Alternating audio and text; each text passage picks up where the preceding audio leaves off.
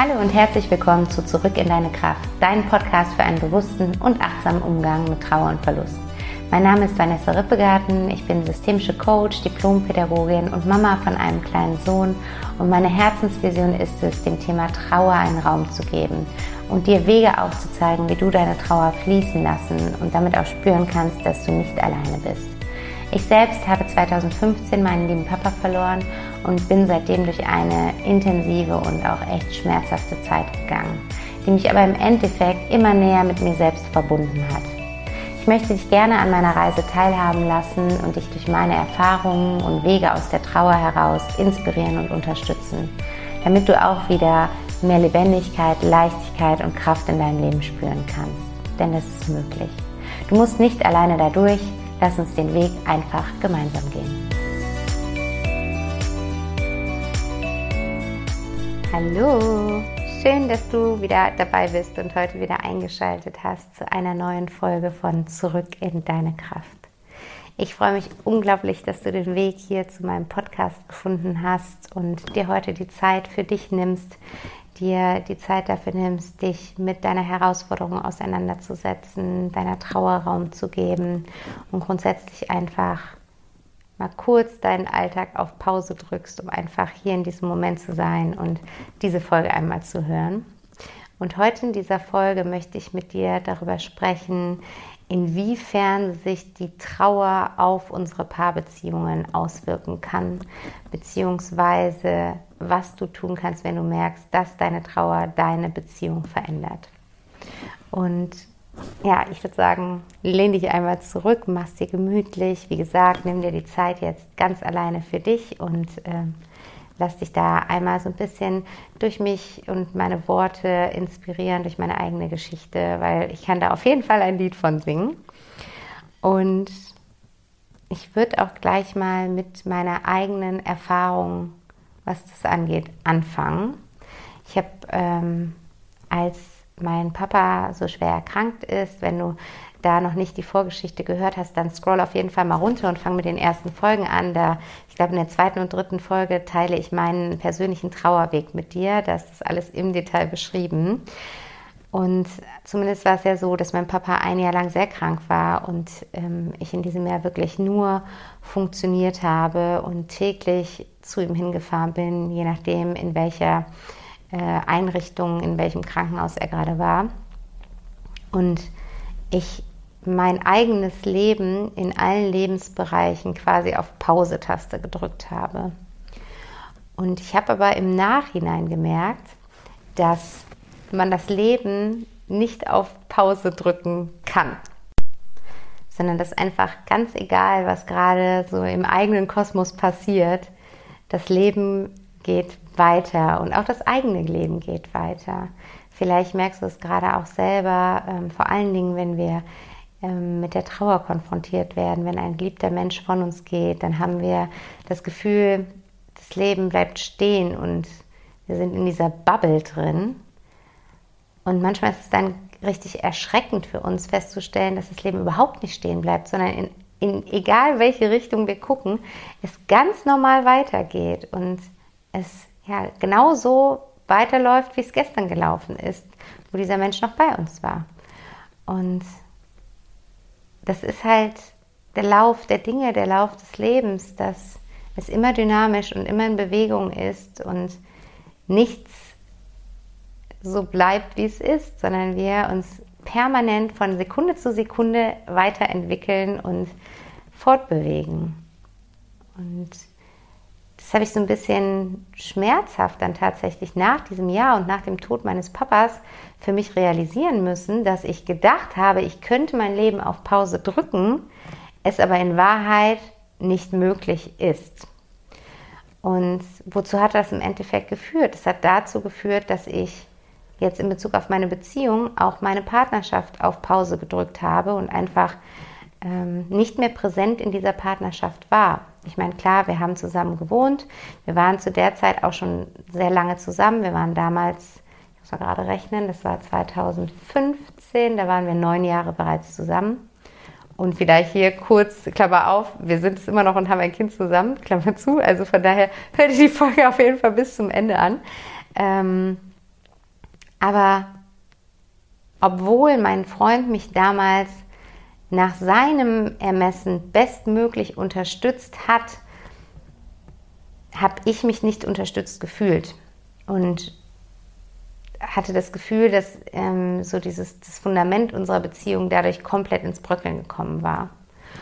Und ich möchte heute so ein bisschen da dich mit reinnehmen und einmal so ein bisschen erzählen, inwiefern ich diese Unterstützung nicht gefühlt habe und was ich mir mehr gewünscht hätte, was dir helfen kann, wenn du vielleicht gerade in einer Partnerschaft bist, wo deine Partnerin oder dein Partner gerade in Trauer ist und du nicht so genau weißt, wie du dich verhalten sollst.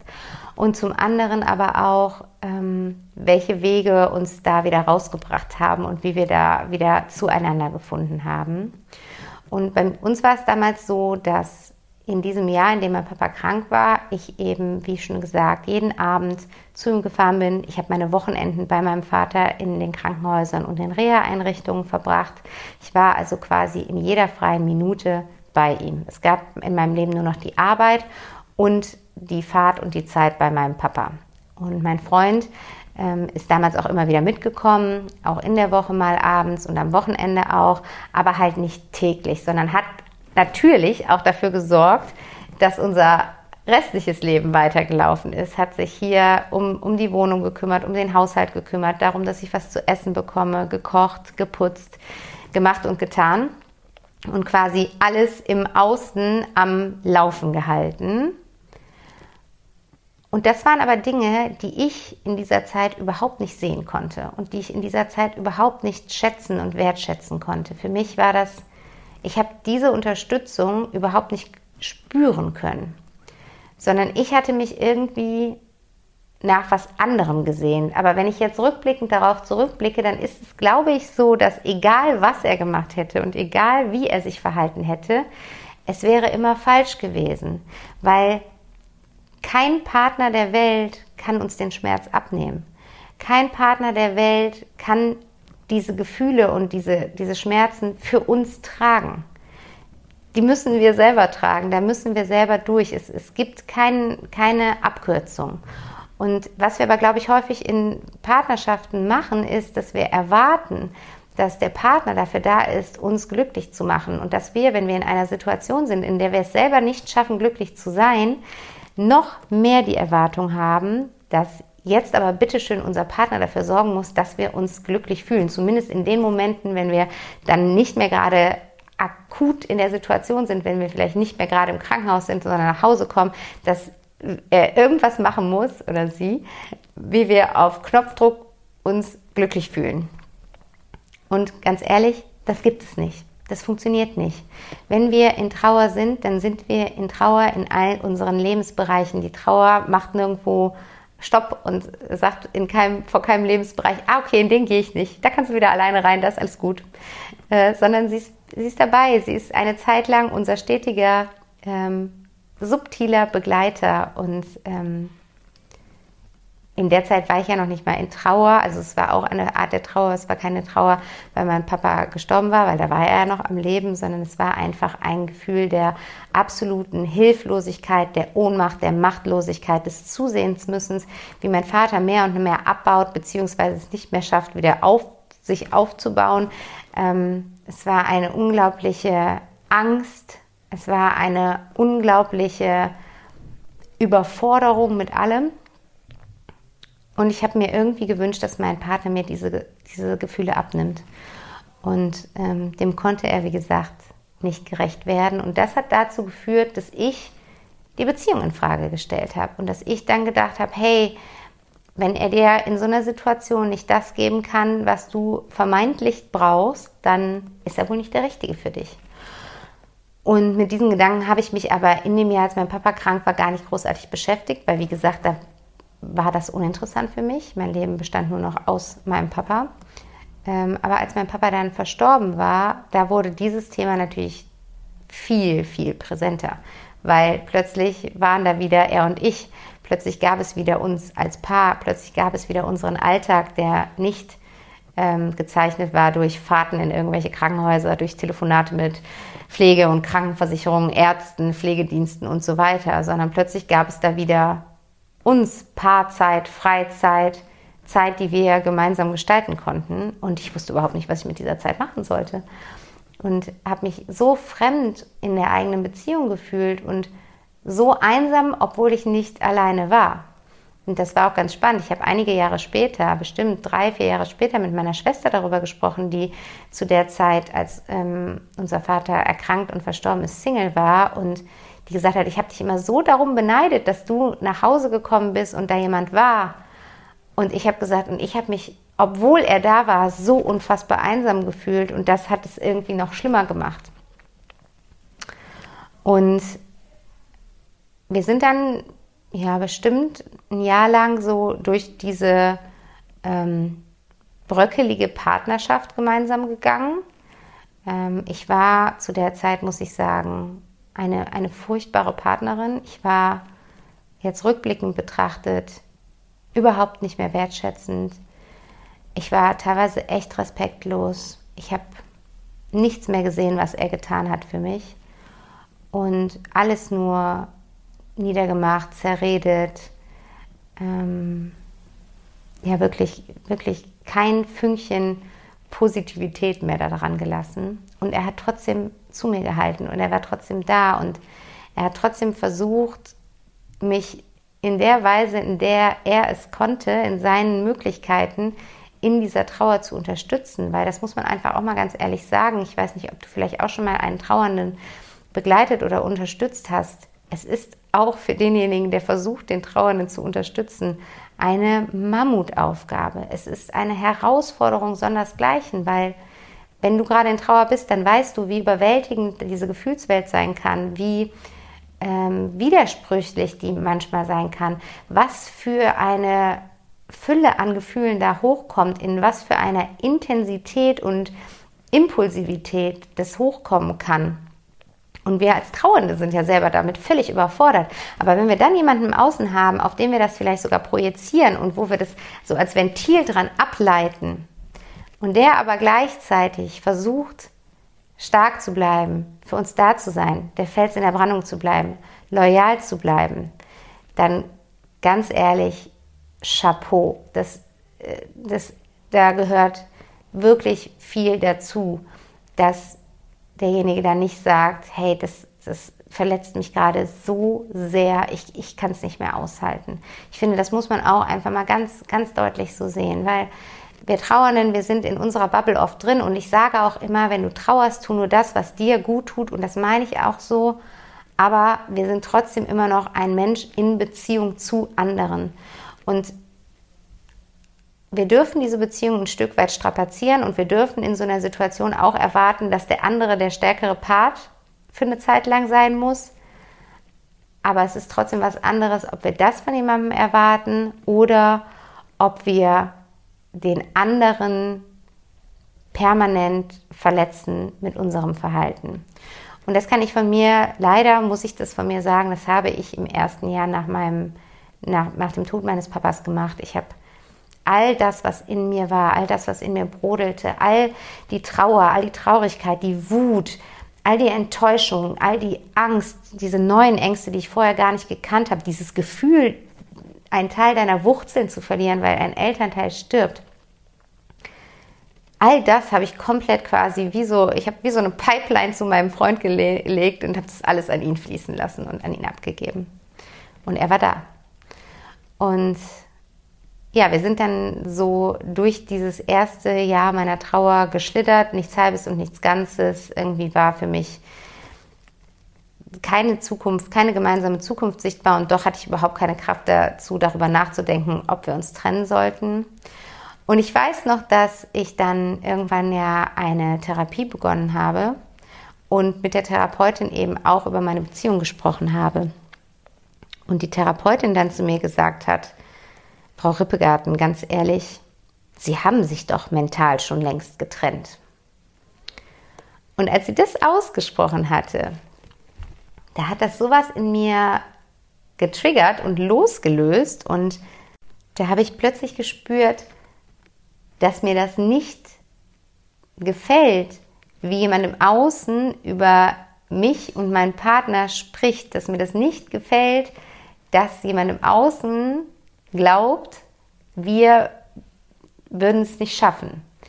Und es war so die Initialzündung dafür, dass ich gesagt habe, doch, ich, ich möchte einen Weg finden, wie wir wieder zueinander finden. Und ähm, das ja im Nachhinein auch ganz spannend. Ich glaube auch, dass meine Therapeutin das äh, ja sehr bewusst ihre Worte damals so gewählt hat.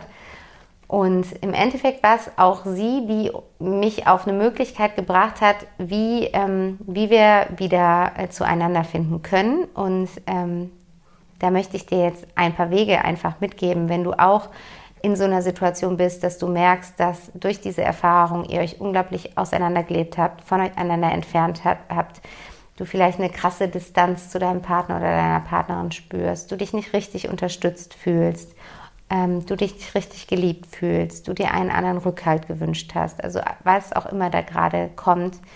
Das eine, was du wissen sollst, ist, das ist völlig normal. Mit der Trauer gerät einmal unser gesamtes Leben, wo halt eben die Partnerschaft einen großen Teil von ausmacht, ins Wanken. Und zum anderen sagt das aber nichts über eure Liebe aus. Ähm, es ist einfach nur eine Probe für, für, für eure Beziehung. Und ähm, um das schon mal vorwegzunehmen, wir haben auch nach dieser tiefen, tiefen Krise eine ähm, viel stärkere Tiefe in unsere Beziehung gebracht, als wir sie vorher jemals hätten leben können. Was zu einer viel schöneren Beziehung nochmal geführt hat. Und manchmal muss man dafür einfach durch das Tal der Tränen gehen. Und was wir damals gemacht haben, auf Rat meiner Therapeutin, war eine ähm, Gesprächsberatung oder eine, es heißt gar nicht Gesprächsberatung, sorry, es heißt eine, eine Paarberatung. Eine Paarberatung haben wir gemacht. Das ist nochmal was anderes als eine Paartherapie. Ich glaube, soweit ich das so sagen kann, ist der Unterschied einfach die, ähm, die Dauer der gemeinsamen Arbeit. Ich glaube, eine Therapie ist automatisch über einen längeren Zeitraum angelegt und eine Paarberatung, da kannst du einfach einmal hingehen, zweimal hingehen, dreimal hingehen. Ich bin mir nicht mehr sicher, wir waren zwei oder dreimal damals da, ich kann es nicht mehr so genau sagen. Und was das gemacht hat, war zum einen hatten wir beide dadurch ähm, wie so ein, wie so ein, ähm, wie sagt man, wie so ein, jetzt fällt mir das Wort, was ist das Gegenteil von, von sichtbar? Ähm, ja, unsichtbar, wie so ein un, unsichtbares äh, Commitment uns gegenseitig gegeben, dass wir beide uns wünschen, dass die Beziehung Bestand hat und dass wir beide daran arbeiten möchten. Also es war einfach total schön, nochmal zu erkennen, wer Beide wollen nochmal einen Versuch wagen. Und als wir dann bei dieser Paarberatung waren, hatten wir eine völlig neutrale Person, die uns beide, beide angehört hat. Also jeder hat da seinen Raum bekommen, jeder durfte erzählen, jeder durfte sein Herz so weit öffnen, wie er es öffnen wollte. Und sie hat einfach eigentlich nichts anderes gemacht, außer uns zu spiegeln. Und was das aber macht, in dem Moment, wo das jemand externes macht, der da völlig neutral in der Situation ist, ist die ganzen Bewertungen, die ganzen Befindlichkeiten, all die Emotionen, die natürlich in einer Paarbeziehung mit jedem Wort, was fällt, mitschwingen. Die sind dann alle mal rausgefiltert, die sind alle weg. Und es, was es nur noch gab, war die, die reine Tatsache, also der reine Zustand, um den es dann vielleicht gerade ging. Ohne all diese Emotionen und, und Befindlichkeiten drumherum zu packen. Und das einmal rauszuziehen, rauszuziehen aus dem Gesagten und ähm, ja, einfach und einfach zu, zu, zu spiegeln, zu wiederholen. Ich verstehe sie so und so. Sie haben gerade das und das gesagt. Und wenn du das plötzlich hörst, ohne diese eigenen Bewertungen dem Ganzen zu geben, es ist, nimmt eine unglaubliche Impulsivität und Dynamik aus, aus der Geschichte raus und führt zu einer viel besseren Verständlichkeit des anderen gegenüber. Und was zum Beispiel bei uns ist, ist bis, bis heute ist es irgendwie so nicht so ein Running Gag, aber bis heute kommt das immer noch ganz gerne, wenn, wenn mein Partner und ich uns streiten, dann kommt, wird es immer ganz gerne von ihm angeführt, weil ich mich damals halt so vollkommen im Recht gesehen habe und immer gedacht habe, okay, der verhält sich so falsch in dieser Situation und das wird die dem jetzt auch mal sagen und so weiter und so fort. Und es war so witzig, weil als wir dann den ersten Termin dort hatten und jeder so das aus seiner Sicht wiedergegeben hat, dann sagte sie dann am Ende zu mir, ja, aber sie haben das Gefühl, dass er nichts für sie tut und nicht für sie da ist. Aber sie suchen gerade eine Paarberatung auf und er sitzt doch hier, oder? Und dann war so, hm, ja, stimmt irgendwie, ne? Und allein das ist ja schon ein Schritt. Er gibt sich Mühe, er geht da auf sie zu. Das machen bei weitem nicht alle Partner, wenn ein Teil davon das gerne so möchte.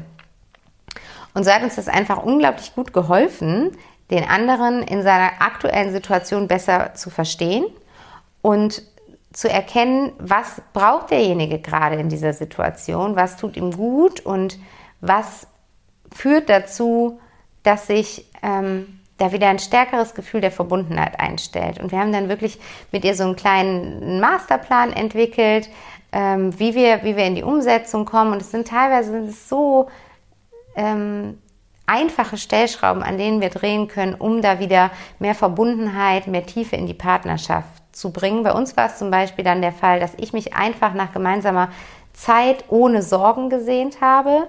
Also das ist, ne, weil ich so lange, wenn ich mit ihm geredet habe, dann waren das organisatorische Sachen, dann war das, äh, wer kümmert sich um welche Versicherung von meinem Vater zu kontaktieren, wie rede ich mit dem Arzt darüber und so weiter und so fort. Und das war so die gemeinsame Zeit, die wir über ein Jahr hatten. Und ich hab, hatte einfach so sehr das Bedürfnis nach schöner gemeinsam verbrachter Zeit, neue Erinnerungen schaffen, neue Momente schaffen, an die ich mich gerne erinnere. Und er wiederum ist aber ein Typ, der gerne ähm, Ergebnisse seines Tuns sieht und bei dem halt ganz viel in dem Jahr liegen geblieben ist, weil er sich so um, um unseren Alltag gekümmert hat, dass aber viele Sachen, die er sonst gerne gemacht hat, wie am Haus arbeiten, im Garten arbeiten und so weiter, auf der Strecke geblieben sind und er da aber für sich Erfüllung drin gefunden hat. Und ich aber auf der anderen Seite, wenn er dann gesagt hat, ich gehe heute in den Garten, habe ich gedacht, okay, da ist keine Verbindung mehr, weil ich wollte ja gerne was unternehmen, um quasi ein gemeinsames Erlebnis zu schaffen. Und ähm, da haben wir uns dann damals darauf geeinigt, dass wir die Wochenenden so gestalten, dass es einen Tag gibt, an dem er was machen kann, was er gerne erschaffen möchte, äh, wo er dann am Ende des Tages ein Ergebnis seiner Arbeit sieht und wir an dem anderen Tag ähm, einen Ausflug machen, was Schönes gemeinsam machen, wo wir einfach neue Erinnerungen schaffen. Und das haben wir wirklich über Monate durchgezogen und es hat uns einfach auf so eine neue Ebene der Beziehung gebracht und so eine neue Tiefe in unsere Beziehung gebracht und ein, ein ganz neues Verständnis uns gegenseitig ähm, eröffnet, was, was wunderschön war. Und deswegen, also eine Sache, die ich empfehlen kann, ist wirklich, ich bin immer ein Freund davon, sich Hilfe zu suchen. Es gibt so viele Möglichkeiten, paar Therapien, paar Beratungen, paar Coaches, ähm, also da Ratgeber, was auch immer ähm, wenn ihr merkt, ihr kommt zu zweit nicht mehr weiter und ihr dreht euch im Kreis und ihr seid gerade in so einer herausfordernden Situation wie der Trauer von einer Person oder ihr seid beide in der Trauer, weil natürlich, mein Partner kannte meinen Papa auch neun Jahre und natürlich hat er auch getrauert. Es ist eine andere Art von Trauer, ob es der Schwiegervater oder der Vater ist, aber natürlich ist da auch eine Trauer da. Und ähm, die auch zu akzeptieren und die auch als Trauer zu akzeptieren, dass auch jemand anderes diese Trauer empfinden darf. Ähm, das war einfach ganz wichtig ähm, für uns zu lernen. Und deswegen sucht euch da Unterstützung, wenn ihr noch einen Funken Hoffnung daran habt und glaubt oder euch wünscht, dass eure Beziehung Bestand hat und ihr merkt, ihr kommt zu zweit nicht weiter, dann geht raus und, und sucht euch jemanden, der euch einfach hilft, das Ganze ähm, anzupacken. Und eine weitere Sache, ähm, die uns sehr geholfen hat, ist äh, ein Buch, was ich dir empfehlen möchte. Und zwar ist das das Buch von Gary Chapman, Die fünf Sprachen der Liebe, heißt es. Vielleicht kennst du es, das gibt es mittlerweile ähm, angewendet auf Paarbeziehungen, auf Eltern-Kind-Beziehungen, auf Eltern-Teenager-Beziehungen, auf ich weiß es nicht, was noch alles für Beziehungen. Und da geht es darum, dass es fünf verschiedene ähm, so, sogenannte Muttersprachen der Liebe gibt und wir nicht alle die gleiche Sprache der Liebe sprechen, sondern äh, Liebe auf unterschiedliche Art und Weise geben und empfangen können. Und wenn man die Sprache seines Partners nicht weiß und nicht kennt und selber eine andere Sprache der Liebe spricht, dann bespielt man quasi die gesamte Zeit die falsche Tastatur. weil man seine Liebe in der Regel so versucht zu geben, wie man sie selber gerne empfangen möchte. Wenn aber die Sprache deines Partners oder deiner Partnerin eine ganz andere ist, dann kommt das gar nicht als Liebe äh, in dem Sinne bei äh, deinem Partner oder deiner Partnerin an. Und ähm, ist super spannend, sich damit mal auseinanderzusetzen, welche Sprachen gibt es. Und ähm, da ist dann auch in dem Buch ein Test da drin, wo man dann als Paar gucken kann, wer spricht welche Sprache. Und eigentlich, wenn man die Kapitel liest, erkennt man sich schon wieder. Wir haben das auf einer gemeinsamen Reise, habe ich im, da sind wir immer im Auto viel gefahren und ähm, von einer, einer ähm, Unterkunft zur nächsten. Und ich habe auf den Fahrten immer laut aus diesem Buch vorgelesen und wir mussten so oft lachen, weil wir uns jeweils dann in den Sprachen so krass wiedergefunden und entdeckt haben und da einfach erkannt haben, okay, wir, wir sprechen unterschiedliche Sprachen und äh, wir bedienen die Sprache des anderen irgendwie nicht. Und das ist auch super, super hilfreich, da nochmal drauf zu achten, welche Sprache der Liebe spricht mein Partner, meine Partnerin und wie kann ich diese Sprache auch dann sprechen, damit er oder sie sich geliebt fühlt und damit er oder sie wieder diese, diese Verbindung spürt, dieses Vertrauen zueinander spürt. Und ähm, ich versuche gerade mal aus, aus, dem, aus der Erinnerung die fünf Sprachen ähm, aufzuzählen. Also das eine ist, ähm, einige empfangen und geben Liebe in Form von Lob und Anerkennung ähm, an. Das heißt, dass sie äh, ja, Wertschätzung brauchen, gelobt werden für das, was sie machen, gerne da einfach ähm, gesehen werden wollen. Andere in, durch Geschenke, also durch kleine Aufmerksamkeiten oder auch größere Aufmerksamkeiten sich ähm, geliebt fühlen. Andere durch ähm, Zweisamkeit. Das ist in dem, ne, meine Sprache, kann man sich vielleicht denken mit dem, was ich vorher von der Paarberaterin erzählt habe. Also, dass man Zeit zusammen verbringt, ähm, äh, einfach Zeit bewusst gestaltet, gemeinsame Erinnerungen schafft. Ich, ich liebe es einfach, gemeinsame Ausflüge zu machen, Urlaube, Reisen, das sind für mich super, super wichtige Themen. Aber auch einfach das, der, Spaziergang hier gemeinsam als Paar, der uns so ein bisschen aus dem Alltag rausholt, also Situationen außerhalb des Alltags zu schaffen.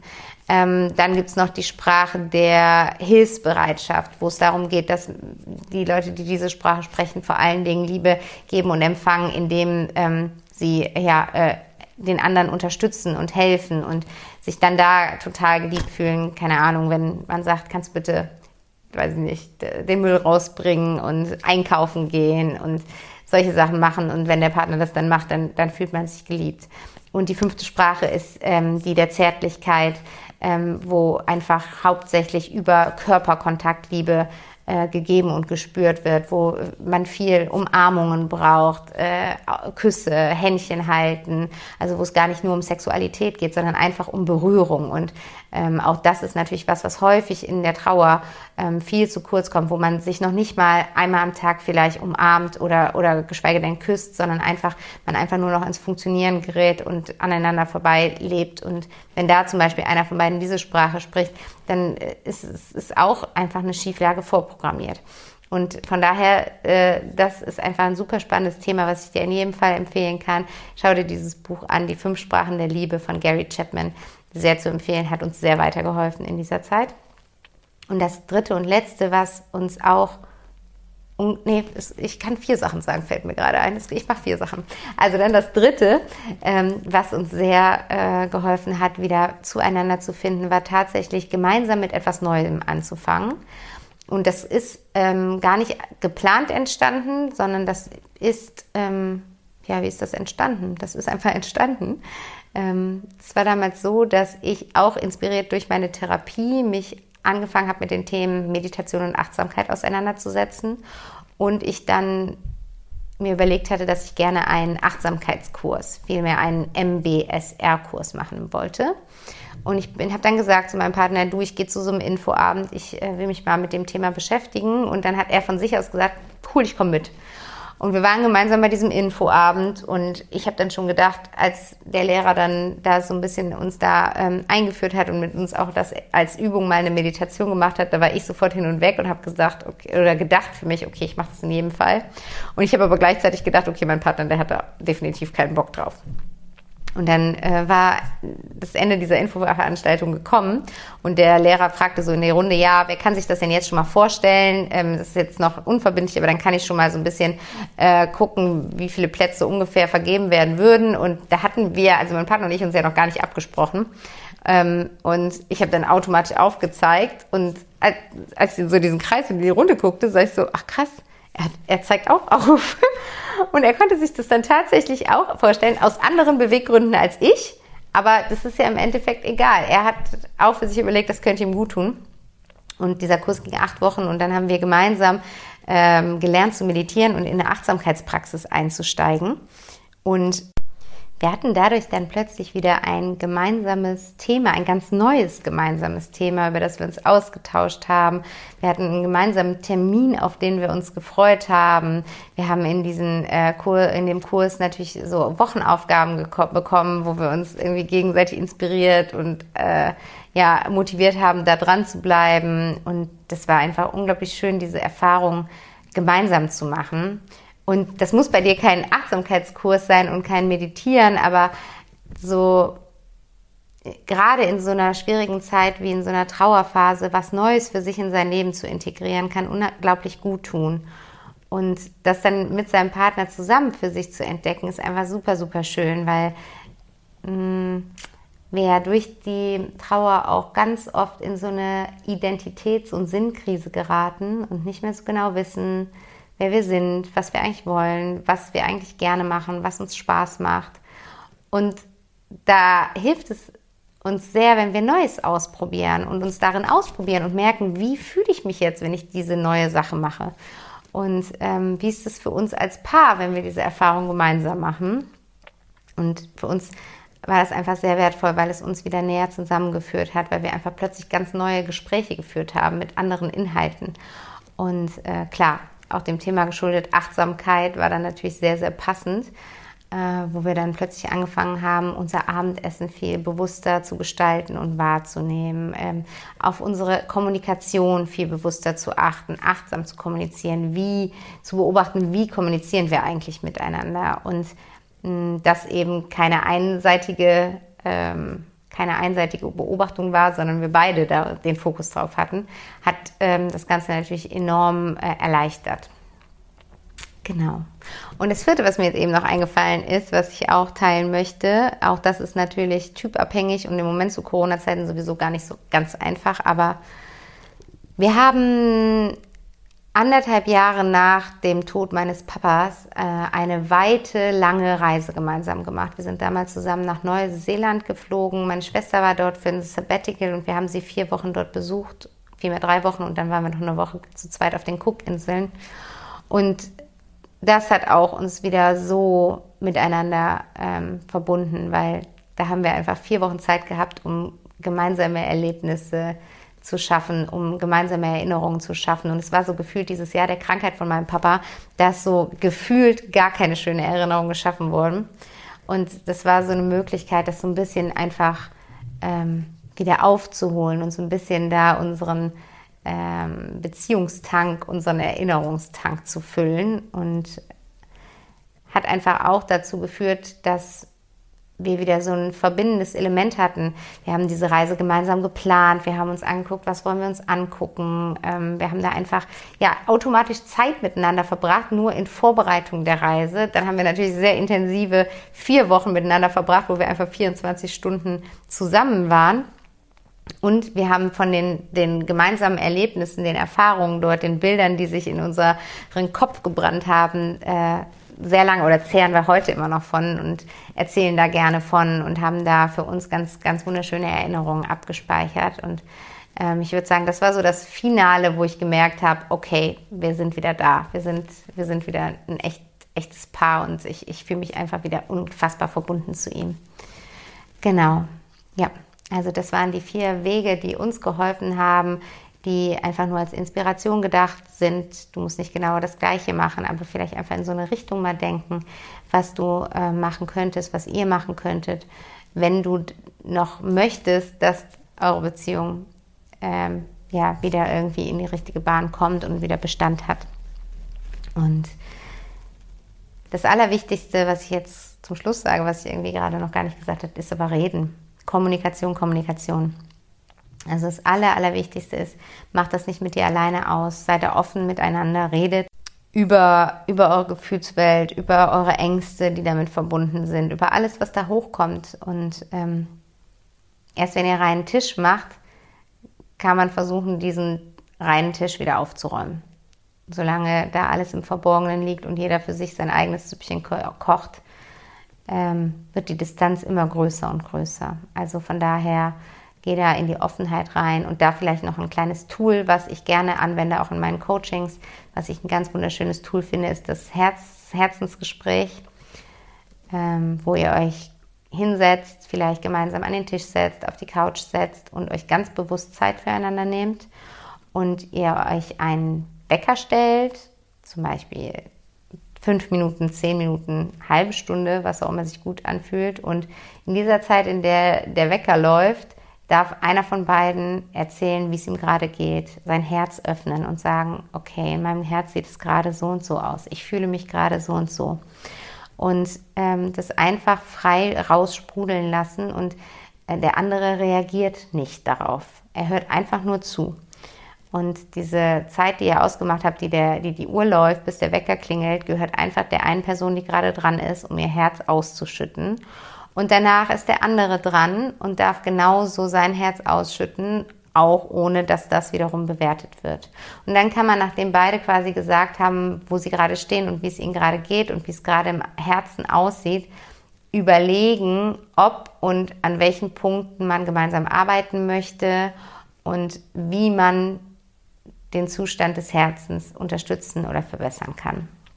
Also das finde ich ist immer eine ganz, ganz schöne Übung, ähm, die man auch wirklich gut mal in den Alltag integrieren kann. Und alleine dadurch, alleine diese Zeit, die wir uns gegenseitig schenken, diese ungeteilte Aufmerksamkeit, die wir uns dadurch schenken, schafft oft schon wieder ein ganz anderes Gefühl der Verbundenheit und Vertrautheit. Genau, das war das, was ich zu dem Thema heute mit dir teilen wollte. Ich hoffe, ähm, dass dich so meine Erfahrungen und Tipps ein Stück weit unterstützen können, dass sie dich inspirieren. Vielleicht nimmst du dir gleich heute, nachdem du diesen Podcast gehört hast, mal die Zeit, um dich mit deinem Partner oder deiner Partnerin hinzusetzen und zu sprechen. Geht in die Kommunikation, werdet offen, was euer Gefühlsleben angeht. Und wie immer freue ich mich sehr, wenn du mir unter dem Post von heute einen Kommentar da lässt wie es dir mit der Folge geht, was dein Feedback zu der Folge ist, welcher Tipp dir besonders gut geholfen hat, was du für dich mal umsetzen möchtest in deiner Beziehung. Und ich freue mich auch riesig, wenn du mir bei iTunes eine Bewertung da lässt. Du musst dafür einfach auf den Podcast zurück in deine Kraft klicken und dann ein bisschen runterscrollen zu den Rezensionen, da ein paar Sternchen da lassen und mir einen Feedbacksatz schreiben. Das würde mich unglaublich freuen, weil ich mich zum einen sehr, sehr, sehr über euer Feedback freue und da einfach in den Austausch mit dir kommen möchte, weil ich rede hier immer so in dieses Mikro rein und weiß aber nicht, wer ist auf der anderen Seite, wer hört das, was macht das mit dir, tut dir das gut, was würdest du dir von mir wünschen. Deswegen freue ich mich da unglaublich, äh, wenn, wenn da Feedback kommt und zum anderen hilft es dem Podcast auch dabei, ähm, bekannter zu werden, mehr Leute zu erreichen. Und das ist natürlich mein Ziel, mit diesem Podcast so viele Menschen in Trauer, in Herausforderungen wie möglich zu erreichen, um sie damit unterstützen zu können. Und von daher freue ich mich sehr, wenn dir der Podcast gut tut oder dir hilft, wenn du dir dann die Zeit nimmst, die zwei Minuten nimmst und mir einmal eine Bewertung da lässt. Genau, und jetzt wünsche ich dir erst einmal eine gute Woche. Bleib in deiner Kraft und tu das, was dir gut tut und wir hören uns nächste Woche Sonntag wieder. Bis dahin, alles Liebe, deine Vanessa.